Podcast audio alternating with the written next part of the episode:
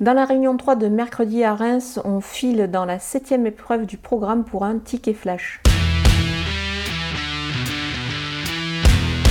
Cette fois déféré des quatre pieds avec deux courses dans les jambes, le 8 Giacomo a les moyennes de refaire parler de lui. Son entourage a fait appel à un pilote, Franck Ouvry, c'est plutôt bon signe avant le coup. Pour un 2 sur 4, on va l'associer au numéro 13 Gabin de Fontaine, qui a lui la drive de Eric Raffin et qui est très bien engagé dans cette épreuve.